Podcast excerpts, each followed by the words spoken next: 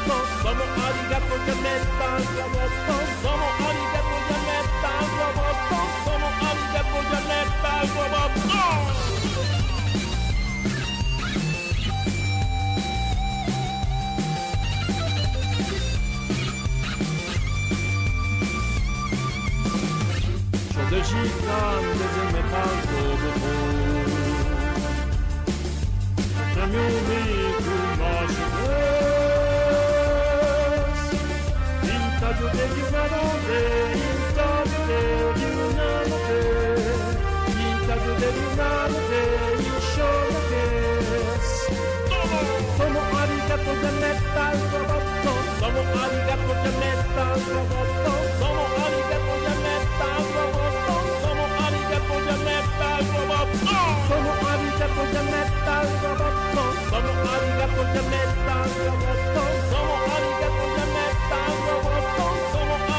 Internet bag of God.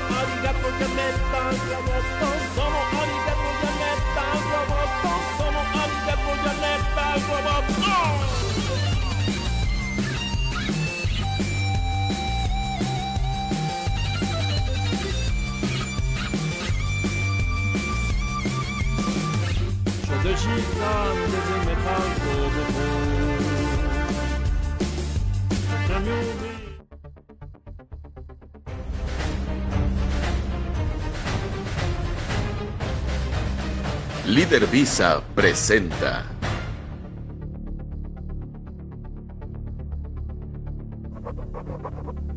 Hola, hola, hola, hola, hola, hola, ¿cómo están?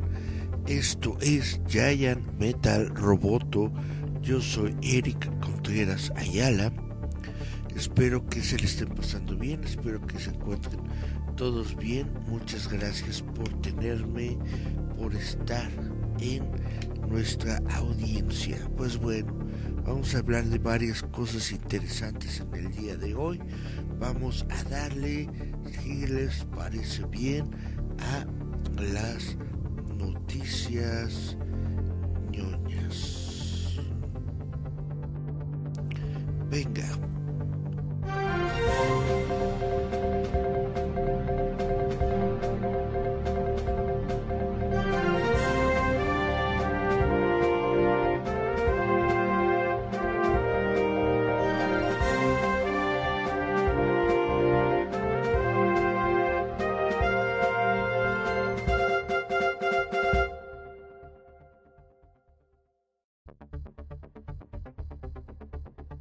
Pues voy a comenzar hablando sobre eh, videojuegos. Vamos a comenzar platicando sobre Star Wars Battlefront Classic Collection que va a llegar a Nintendo Switch, PlayStation, Xbox y PC. Toda esta colección clásica llega a Nintendo Switch, PlayStation 4 y 5, Xbox One, Series, eh, perdón, XS PC a través de Steam el 14 de marzo como un paquete de los dos juegos originales con nuevos mapas, personajes y más. Anunciado en, Nintendo Direct Partner Showcase el 21 de febrero y un avance posterior del editor Aspire, los nuevos personajes incluirán a Kid Fisto y a Zach Ventress. Mientras que el Palacio de Java se une como uno de los nuevos mapas y dice, la nota es hora de revivir intensas batallas en la galaxia de Star Wars en Star Wars Battlefront Classic Collection.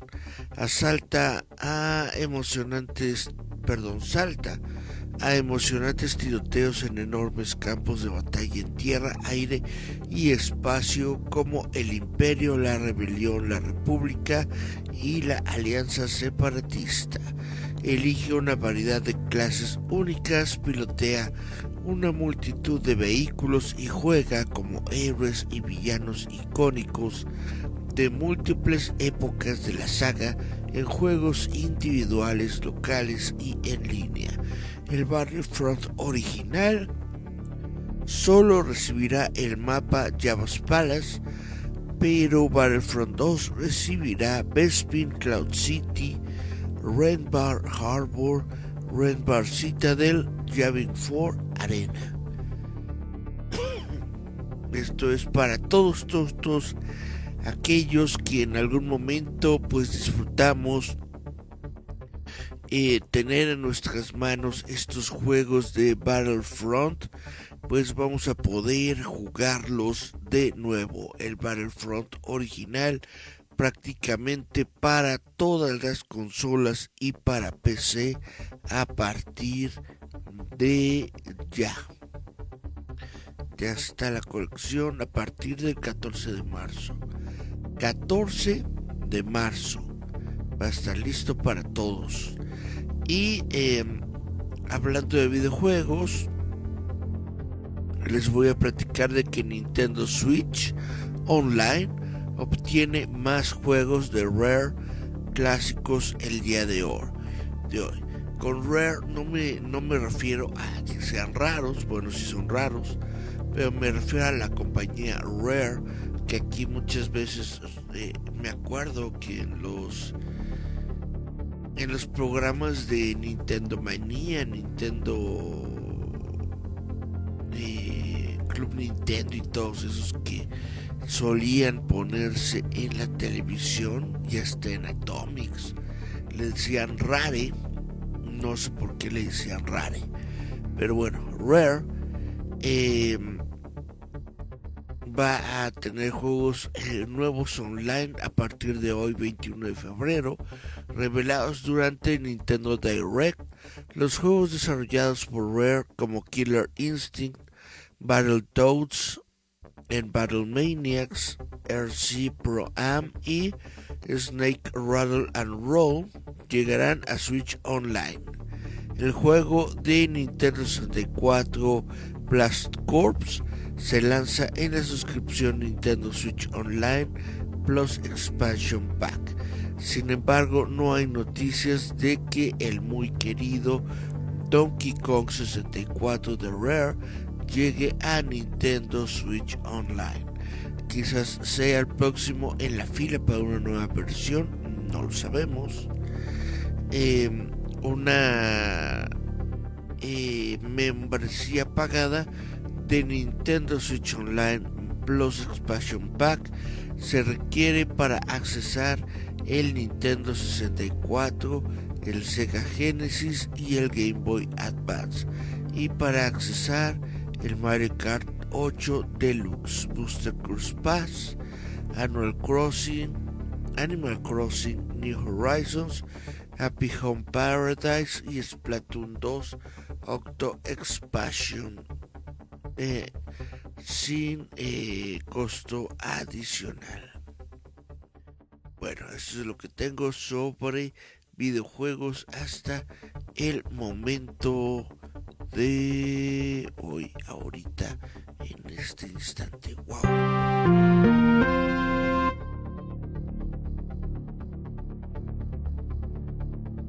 Ya vamos a hablar sobre los Vengadores, porque resulta, según se informa, según se dice, la dinastía Kang va a cambiar de título.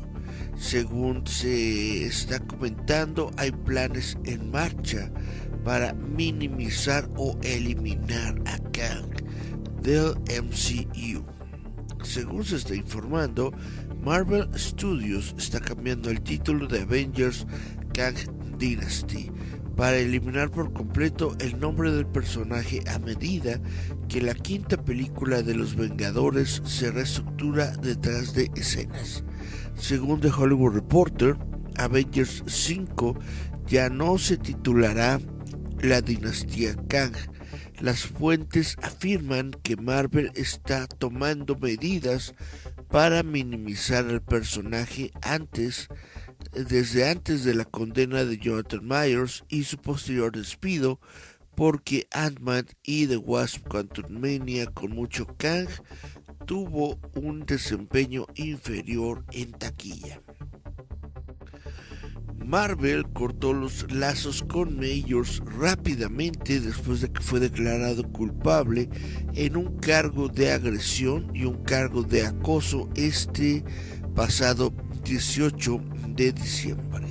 En este momento Disney no reveló si cambiarán el reparto de Kang a quien Mayors interpretó en el MCU o si se alejaría del personaje y se movería en una dirección diferente. El MCU presentó a Kang el Conquistador como una amenaza masiva en el final de la temporada 1 de Loki antes de que desempeñara un papel crucial en Quantumania, la primera película de la fase 5.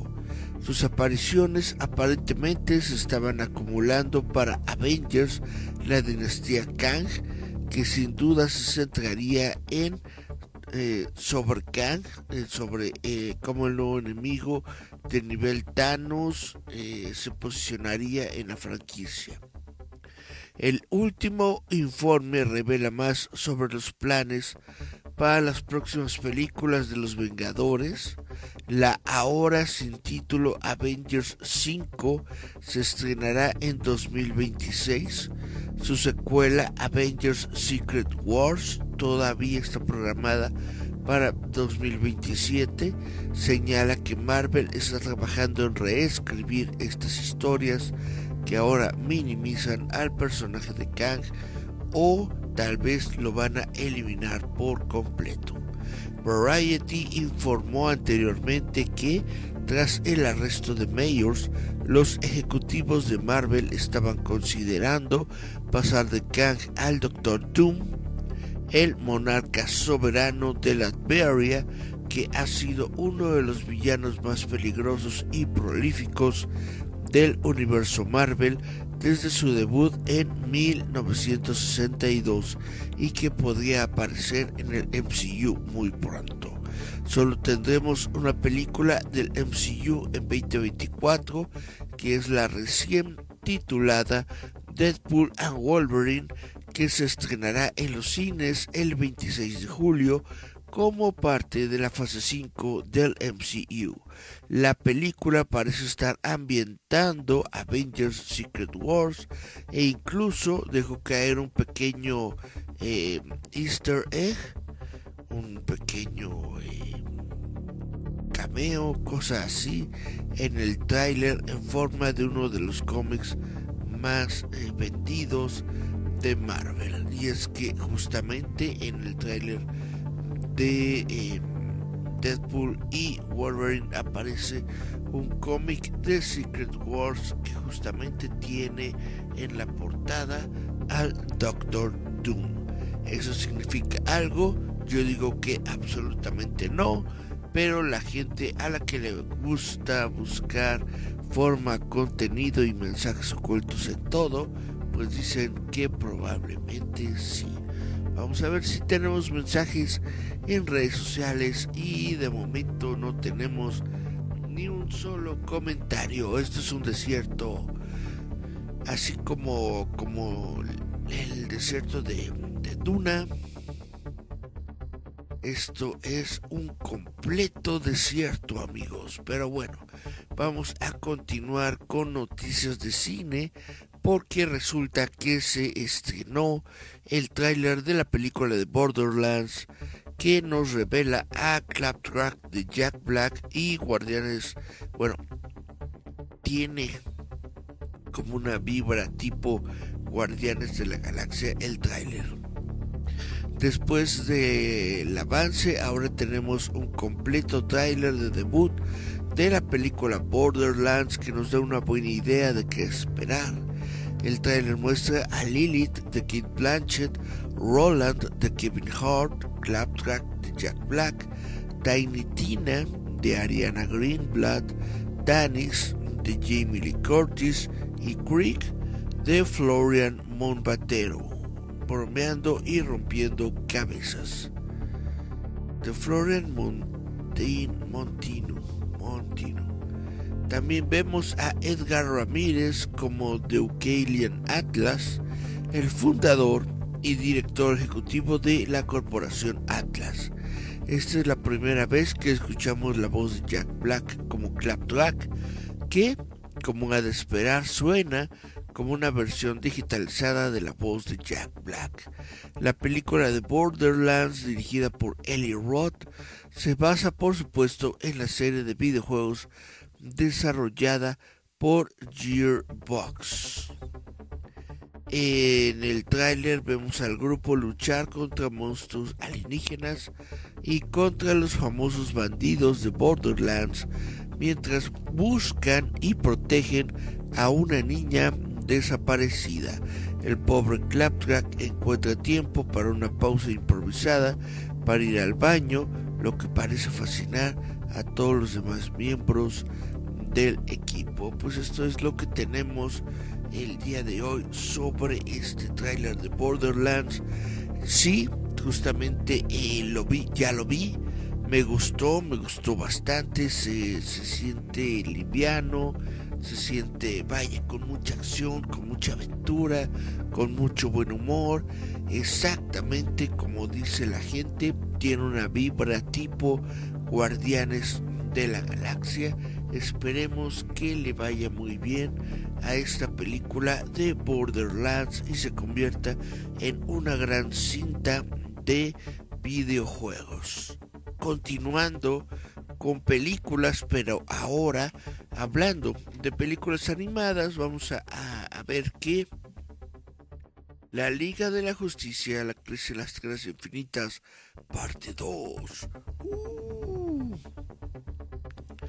Que es el próximo capítulo intermedio de una película cruzada animada de tres partes de Warner Brothers Animation, DC y Warner Brothers Home Entertainment, por fin eh, la podremos disfrutar el 23 de abril del 2024. 23 de abril de 2024 llega esta segunda parte. La primera parte ya se encuentra disponible en Blu-ray y en formato digital. Ahora la tercera parte eh, se lanzará a finales del año, yo creo por eh, noviembre, abril, mayo, junio, julio, agosto, septiembre, por lo menos octubre, noviembre, yo creo que sale la tercera parte. Esta tercera parte presentará al fallecido Kevin Conroy como la voz del Caballero Oscuro de Batman, la serie animada.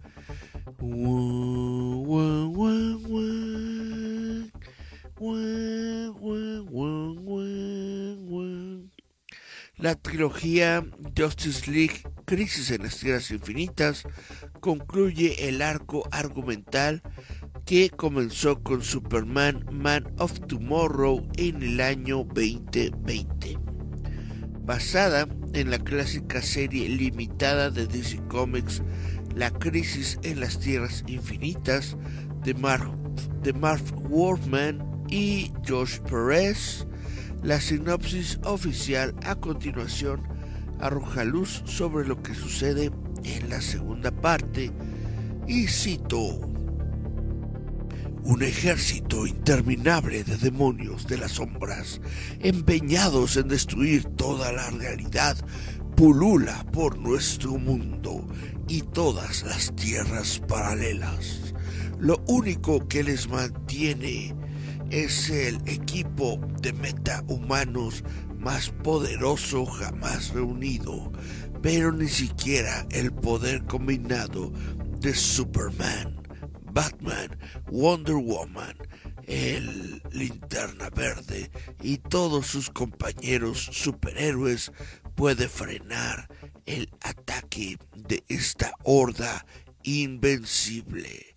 ¿Qué fuerza misteriosa los impulsa y cómo los secretos largamente enterrados del Monitor y Supergirl amenazan con aplastar nuestra última defensa. ñaca, ñaca, ñaca.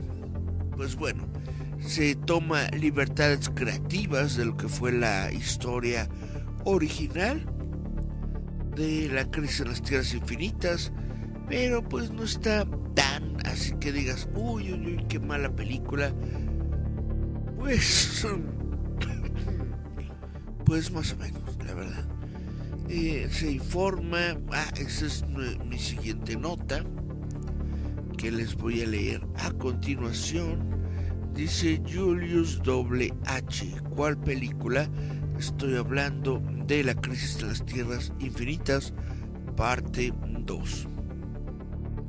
Y ahora voy a hablar de Joker 2.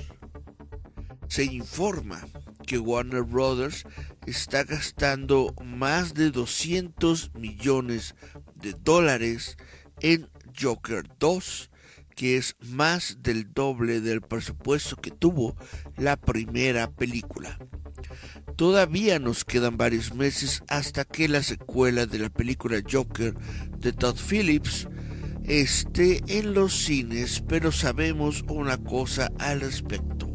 Según se informa, esta película ha sido bastante cara. Según informa el sitio Variety, el presupuesto de la próxima película Joker Foliadus es de 200 millones de dólares. Déjenme ponerle a todas las personitas que se encuentran aquí una la fotito pues la, la, fotito que salió sobre Joker Foliadu es 200 eh, millones de dólares. Por contexto, esto duplica con creces el presupuesto de la primera película que eh, aparentemente costó solamente alrededor de 60 millones de dólares. Variety también informa, citando fuentes, que Joaquín Phoenix recibirá 20 millones por repetir su papel como el personaje principal de DC, mientras que Lady Gaga, quien interpreta a Harley Quinn, recibirá un pago de 12 milloncitos por su papel. Si bien esta cifra de 200 millones de dólares es grande, Joker fue un gran éxito de taquilla para Warner Brothers en el 2019, por lo que no sorprende que el estudio quiera invertir mucho en la secuela. Además de recibir numerosos elogios y convertirse en la sexta película más taquillera de ese año, también fue la primera película con clasificación R en superar los mil millones de dólares en la taquilla. Pero 2019 eran tiempos muy diferentes. Yo siento que no es recomendable gastar tantísimo dinero porque ya después van a salir, no, que esta película no recuperó, que fue un, eh, un, eh, ¿cómo les dicen? Una, una bomba completa en la taquilla, que que ni siquiera recuperó la mitad y bla bla bla, etcétera, etcétera. Entonces, quién sabe, es un riesgo bastante, bastante grande esto de los 200 millones. Quién sabe cómo le vaya a ir. Yo la verdad es que no le tengo mucha fe, pero pues hay eh, bastantes personas a las que les gustó la primera película y probablemente el, agregado de Lady Gaga haga que eh, muchas personas vayan a la sala de cine, no lo sé. También sigue una tendencia que hace que las películas de gran éxito, especialmente las de superhéroes, aumenten su presupuesto. Otra película de DC, The Flash, fracasó el año pasado, fracasó el año pasado con un presupuesto reportado de 300 millones de dólares. The Marvels de Disney eh, también fracasó en taquilla con un presupuesto de 274 millones de dólares. Aunque se pretende o se pretendía que Joker fuera una película independiente, se anunció una secuela prácticamente luego que salió la primera, junto con un nuevo título y la confirmación de que Phillips volvería a dirigir. El primer vistazo a Harley Quinn de Gaga se produjo en febrero 2023, incluso si no se confirmó oficialmente que interpretaría a Harley hasta aproximadamente un mes después de que Phillips publicara su imagen. La actualización más reciente llegó en forma de algunas imágenes que Phillips que Phillips compartió en su cuenta de Instagram el día de San Valentín la semana pasada con Phoenix y Gaga. En particular las fotos incluían una imagen de la pareja bailando en lo que parece ser la producción teatral de una azotea en línea con los informes de que la secuela podría ser un musical. Joker Folia 2 se estrena en cines el 4 de octubre. Y justamente, como estaba diciendo, ahora, ahora vamos a hablar sobre esta película que se considera un fracaso en taquilla con 80 millones de dólares que fue lo que necesitó para hacerse apenas 80 millones de dólares y aparentemente no creen que pueda recuperarlos. Para el compañero Julius H, ahora estoy hablando de Madame Web. Porque resulta que Madame Web alcanzó un mínimo histórico para las películas de Spider-Man de Sony en taquilla. Es la primera película basada en Marvel que no estrena en el número uno en una década. Madame Web está luchando por atraer al público en su primer fin de semana en taquilla alcanzando un mínimo histórico en el universo Sony Spider-Man. Esta película de superhéroes recaudó 17 millones de dólares durante su fin de semana de estreno de tres días. Lleva 25,8 millones de dólares durante un periodo de 6 días, según Variety, lo que supone el peor estreno para cualquier película del universo Spider-Man, incluida Morbius.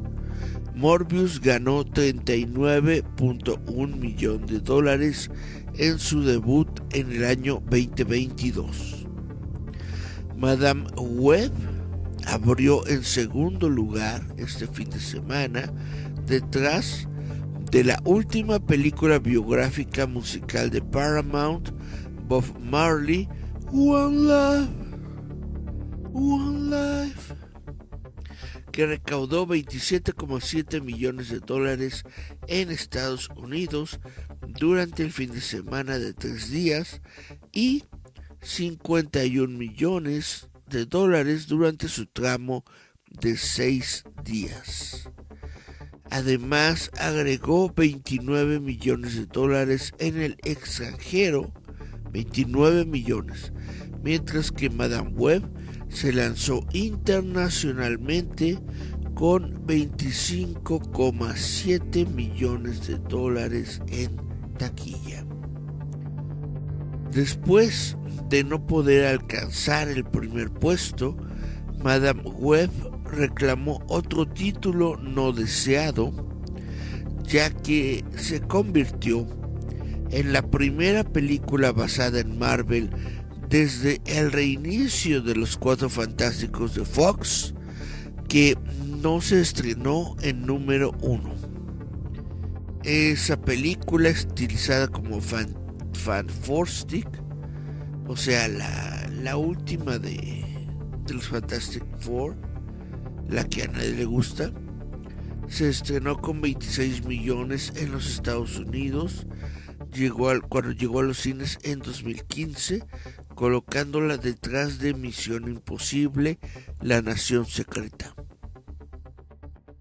El superhéroe titular de Dakota Johnson en Madame Web tiene el poder de ver el futuro y cambiarlo, pero incluso ella podría haber sido tomada por sorpresa por el decepcionante debut en taquilla de la película.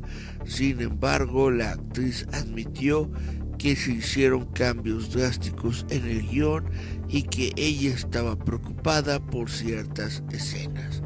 Pues sí, ya que salió la película, quiere lavarse las manos, quiere echarle la culpa al director, quiere echarle la culpa a los escritores, etcétera, etcétera, bla, bla, bla, a cualquier otra persona menos a ella misma. Pero pues, ¿qué puedes tú esperar desde los trailers?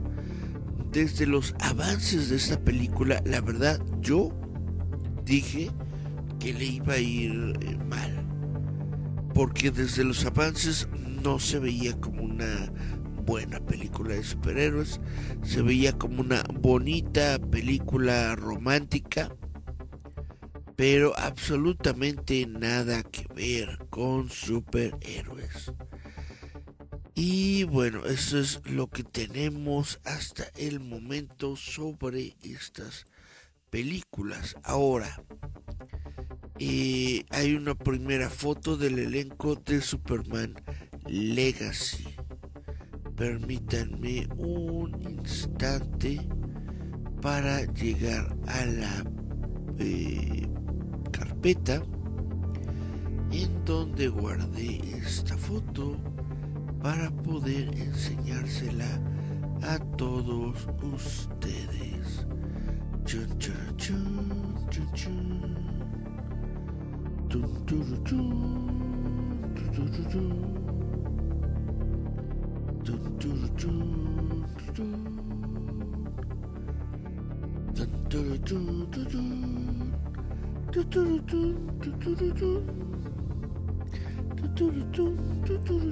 Aquí está. Perfecto. Aquí está. Muy bien. Se las muestro. Esta fotografía es la que subió el buen eh, James Gunn a su cuenta de, de Instagram. Me parece que fue el día de hoy o el día de ayer. Creo que fue hoy. Pero bueno, eh, con Superman Legacy listo para entrar en producción completa, el director James Gunn publicó la primera foto del elenco juntos, que incluye un emocionante primer vistazo al ex de Nicholas Holt para los fanáticos. Quienes no conozcan a Nicholas Holt, pues él es el eh, peloncito que se encuentra ahí al fondo. Y bueno, en la foto podemos ver a Holt con la cabeza rapada, que de alguna manera es nuestra primera mirada real al villano icónico de Superman para los fanáticos. La foto también incluye a Nathan Fillion, Isabella Merced, Rachel Bosnahan, David Corenswet y varios otros rostros notables. Esta es entonces la primera foto de producción de Superman Legacy. Esta es foto para la historia, este día en la historia. En fin, déjenme la, la quitamos.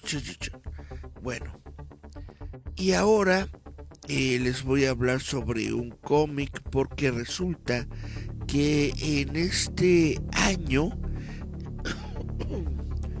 este año es el 25 aniversario de La amenaza fantasma, el episodio 1 de Star Wars. Y pues resulta que van a sacar un cómic aniversario que amplía oficialmente la historia de Star Wars Episodio 1, La amenaza fantasma. Tú dirás, Eric, eso a mí que me importa. Y yo te diré, es y tiene que ser importante porque es la primera vez, es la primera vez en que es eh, Lucasfilm de la mano de Disney o dentro del régimen de Disney, como lo quieras ver, está ampliando la historia de las precuelas. Esta es la primera vez que oficialmente le está metiendo mano a las precuelas. Esto significará una nueva eh, adaptación fílmica del episodio 1 para salas de cine. No lo sé. Esto implicará una nueva edición especial de episodio 1 para salas de cine? No lo sé. Esto implicará una nueva edición especial de episodio 1 en video y DVD. Tampoco lo sé, pero es interesante que sea la primera vez que le vuelven a meter mano al episodio 1 de una manera ampliamente oficial revelado en el sitio web del escritor Greg Pak. Este cómic llega en mayo, pero no se ofreció una fecha de lanzamiento específico. Sin embargo, el 19 de mayo es justamente el aniversario real de la amenaza fantasma otra fecha probable puede ser el 4 de mayo, que es el día de Star Wars. Entonces, sea el 4, sea el 19 o sea después, estamos obteniendo una nueva versión del episodio 1. Y ahora voy a citar a este compañero que dice, grandes noticias Estoy escribiendo un gran especial de aniversario para la amenaza fantasma, dibujado por Will Slaney, que estará disponible en tiendas en mayo, dijo Pac. Si has estado disfrutando de mi serie de Darth Vader, no querrás perderte esta inmersión profunda en el corazón y en el alma del joven Anakin Skywalker. Este enorme número contará historias reveladoras según su sinopsis oficial. Explorará los primeros días y la vida interior secreta de Anakin Skywalker, con historias reveladoras nunca antes vistas, ambientadas antes, durante y después de la película clásica. Presenta el sueño de un Jedi, el regalo de un Tusken Raider, el corazón de un Gongan, el dolor de una madre y el horror de un héroe. Esto es el cómic que nos llegará en mayo de La amenaza fantasma 25 aniversario de Star Wars. Y bueno, ya para cerrar el programa del día de hoy, ya que no tenemos más mensajes en las redes sociales, vamos a cerrar el día de hoy con el fin de Evangelion.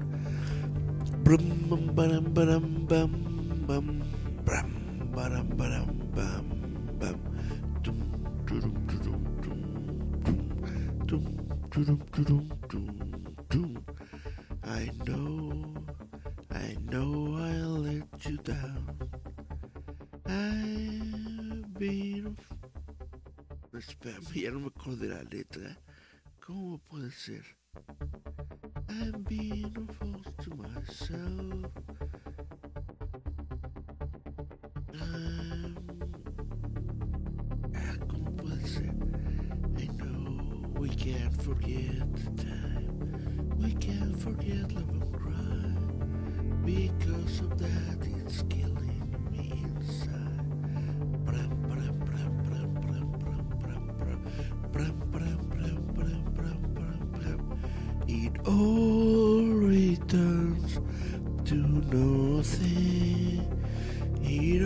all comes tumbling down, tumbling down, tumbling down. It all returns to nothing. I'm just keep living in down, living in down, living in down. Tum, tum, tum. Bueno, hoy G-Kids anunció que la película, que la película Neon Genesis Evangelion de 1997, The End of Evangelion, llegará a los cines norteamericanos por primera vez. Estará disponible en cines selectos solo durante dos noches, 17 y 20 de marzo. Esperemos que aquí en México lo retome una de estas eh, productoras, distribuidoras que hacen ese tipo de cosas como la de Cinépolis. Pero bueno, según el comunicado de prensa, el final de Evangelion solo se proyectará en su doblaje original japonés con subtítulos en inglés. Bakashinji. The End of Evangelion, que no debe confundirse con la cuadrilogía de reconstrucción de New Genesis Evangelion, es un final alternativo para los dos últimos episodios del anime de 1995.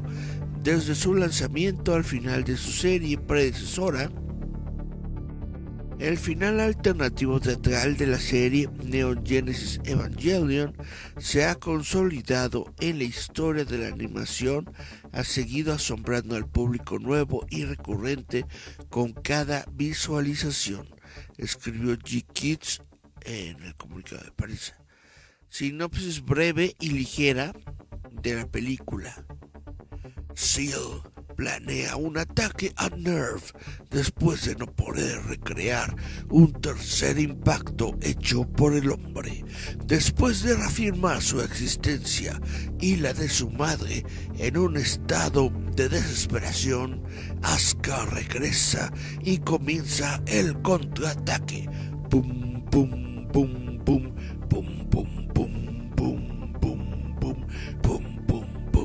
Sin embargo, nuevos enemigos descienden de los cielos. Mientras tanto, Shinji es testigo de los horribles restos del EVA 2 de Asuka mientras pilotea el EVA 01. Los modelos de producción en masa rodean al EVA 1 y realizan una ceremonia solemne. Pero, ¿qué significa completar un corazón humano?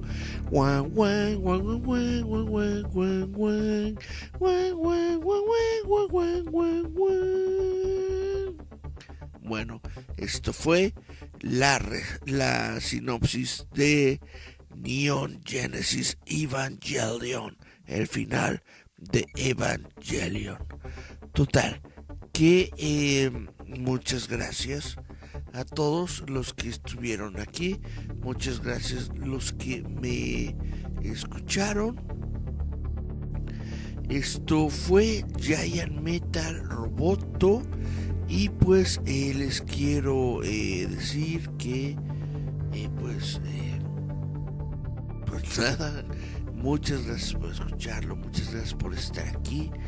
Eh, gracias a todos los que nos escuchan, sobre todo en la eh, forma eh, de audio de este programa a través de Spotify y de muchas otras plataformas de podcast. Muchas, muchas gracias a todos los que me dan su seguimiento.